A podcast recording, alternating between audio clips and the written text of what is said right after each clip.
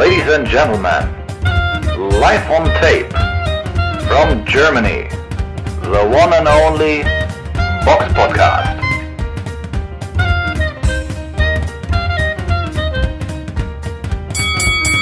Hallo und herzlich willkommen zum Box Podcast, Ausgabe 425. Es ist der 6.8.2023. Heute nur mit mir, weil Samira im Urlaub ist. Aber ich denke, das kriegen wir auch so hin. Kommen wir zum Rückblick. Der Box Podcast Rückblick aufs vergangene Wochenende. Der erste Kampf, den ich heute besprechen werde, fand gestern, den 5.8. in Pristina statt. Und zwar im Fadil Fokrim Stadion. Und dort trat niemand Geringeres als Robin Hakshi Krasnitschi in den Ring gegen Najib Mohamedi. In der letzten Folge waren wir ja uns eigentlich ziemlich klar, äh, einig gewesen, dass äh, Krasnitschi dieses Ding klar gewinnen sollte. Mohamedi hatte zwar auch ordentliche Gegner schon in, im Rekord, aber gegen die er alle auch verloren hatte. Gut, gegen den, äh, wer gegen den äh, Sergei Kovalev verliert, das ist keine Schande, aber wir haben halt auch gedacht, dass er schon ziemlich gut über den Berg ist und eigentlich eine machbare Aufgabe sein sollte. Aber da hat mich Mohamedi eines Besseren belehrt. Mohamedi war deutlich besser als gedacht in diesem Kampf.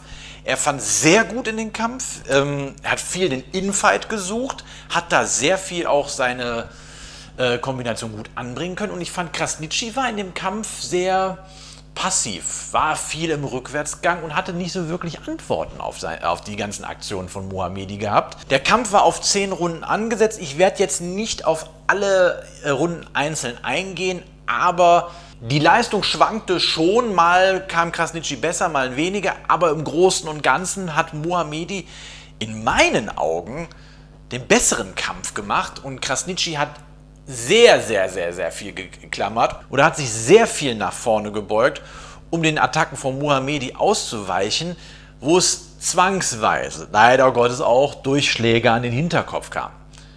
Der Ringrichter hat in der achten Runde Muhamedi dafür einen Punktabzug gegeben. In der neunten hat er das auch gemacht. Und nachdem er das gemacht hat, hat er den Kampf abgebrochen.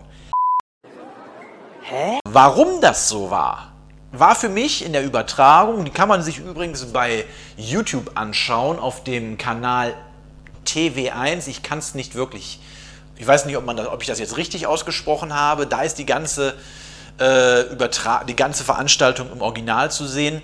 Äh, T-E-V-E -E und die beiden E's mit Umlautpunkten obendrauf, äh, TV1 und dort ist der Kampf in voller Länge zu sehen, natürlich auch mit originaler Tonspur. Die, der Sprache bin ich leider nicht mächtig, deswegen kann ich jetzt nicht wirklich sagen, was die Kommentatoren da auch zu kommentiert haben. Es war auf jeden Fall für mich nicht, ganz, nicht wirklich ersichtlich, warum dann da der Kampf abgebrochen wurde. Mohamedi hat bis dahin in meinen Augen geführt. Ich habe dann noch auf diversen News-Outlets, die teils auf Russisch waren, teils auf äh, Serbisch, ähm, paar, mir ein paar Berichte angeguckt. Allzu viele Berichte gab es. Stand jetzt 12 Uhr mittags, wo ich diese Folge aufzeichne, nicht. Es soll wohl einen Rückkampf geben und ich denke, das sollte auch passieren, weil Krasnitschi hat mir in dem Kampf nicht gefallen. Ähm, er ist, hat irgendwie nicht wirklich in, in die Spur gefunden. Weiß nicht, ob es jetzt daran lag, dass er aufgeregt war weil das erste Mal äh, ein Kampf in einem Stadion vor heimischem Publikum war oder was sonst der Punkt war. Also das wäre jetzt alles Kaffeesatz lesen. Ich denke aber, wenn es zu diesem Rematch kommt, äh, muss er definitiv ein paar Schippen drauflegen, weil das, was er gemacht hat, sollte für einen Punktsieg nicht ausreichen und wie gesagt, ein Sieg durch Disqualifikation, so banal er in meinen Augen auch wirkte, kann nicht zufriedenstellend sein für ihn. Ein Kampf, der deutlich mehr Aufmerksamkeit generiert haben dürfte, international, war der Kampf zwischen YouTuber, Influencer und weiß der Geier was, Jake Paul gegen Ex-UFC und MMA-Kämpfer Nate Diaz. Jake Paul hat seinen letzten Kampf gegen Tommy Fury, den ersten wirklichen Boxer seiner Karriere, damals verloren. Jetzt hat er sich seine übliche äh, Gegnerschaft ausgesucht, abgehalfterte, auch wenn das jetzt vielleicht ein bisschen hart klingen mag, äh, UFC-Kämpfer, die das erste Mal in den Boxring steigen. Und ja, was soll ich sagen? Der Weg in, in, in, in die Halle von, äh, beziehungsweise ins, in die Veranstaltungsarena. Er ist selbst damit nicht bis zum Ring gefahren, aber wie er in die Halle reinkam, auf einem Panzer, Chapeau, hatte was. Der Kampf selber, Sir, gefällt mir nicht. Nate Diaz ist kein Boxer. Er ist Mix Martial Arts Kämpfer. So, da finden viele der Kämpfe auf dem Boden statt. Da wird gewürgt, da wird dort geschlagen. Das findet alles im Boxen nicht statt. Und dadurch war er auf fremdem Terrain, was er nicht kannte. Hätte er ihn jetzt zu Boden ringen dürfen und dann auch würgen dürfen, dann hätte er ihn wahrscheinlich kurzrundig rausgenommen. Aber so hat er zehn Runden lang äh, Schläge kassiert. Er hatte zwar in der vierten Runde mal ein paar ganz gute Aktionen gegen Paul, aber im Ganzen war das eine klare Nummer von Jake Paul, der ihn sogar in der fünften Runde drunter, unten hatte, aber nicht ausnocken konnte. Jake Paul hat damit jetzt, wie manche Medienberi äh, Medienberichten zufolge, sich jetzt wieder zurück auf die Gewinnerspur gebracht. Aber ich sehe da jetzt nicht den großen sportlichen Wert drin. Es ist im Endeffekt nichts anderes als ein Showkampf unter Profiregeln. Den Riesenboxer, den manche Fanboys in ihm sehen, sehe ich nicht. Was ist das Fazit? Ein Teil dieser Antworten würde die Bevölkerung verunsichern. Ich weiß es nicht. Viele sagen, Jake Paul wäre ein toller Boxer. Wenn er dann mal gegen richtige Boxer boxt, sieht es komischerweise anders aus. Im Endeffekt ist es für mich nichts anderes als eine Shownummer unter Profiregeln. Dass der mal in Weltmeisterschaftsnähe kommen sollte, halte ich für ausgeschlossen. Aber für sowas gibt es äh, seine Fans und wer daran Spaß hat, kann sich das gerne angucken. Kommen wir zur Vorschau. Die Box Podcast Vorschau auf kommende Kämpfe. Und die Veranstaltung, über die ich jetzt spreche, findet nächste Woche Samstag in London in der O2 Arena statt. Dort kämpft Anthony Joshua gegen. Weiß man noch nicht. Der Kampf gegen Dillian White ist geplatzt aufgrund einer positiven Dopingprobe, die Dillian White bei der WADA abgegeben hat. Um welchen Stoff es sich da handelt, weiß man nicht, beziehungsweise ist nicht bekannt gegeben worden. Dillian White hat auf Instagram schon bereits einen Post abgegeben, wo er seine Unschuld drin beteuert. White ist bereits in der Vergangenheit schon mal auf Doping positiv getestet worden, das ist also nichts Neues. Auch da hat er seine Unschuld beteuert. Ich bin gespannt, was dann kommt, ob es vielleicht jetzt irgendeine verunreinigte Zahnpasta war oder ein mexikanisches Steak.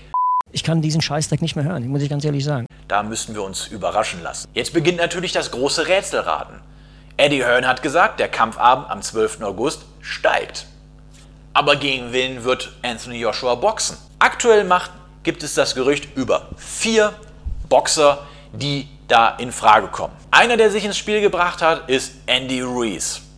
Andy Ruiz hat bereits zweimal gegen Joshua geboxt. Er hat ihn einmal damals spektakulär und zur Überraschung aller, inklusive mir, im Madison Square Garden ausgenockt. Joshua, denke ich, dürfte jetzt, wenn der Kampf im äh, Dezember gegen Wilder bis Stand jetzt immer noch angepeilt ist, natürlich jetzt, jetzt sich nicht einen Gegner aussuchen, der ihm gefährlich werden kann.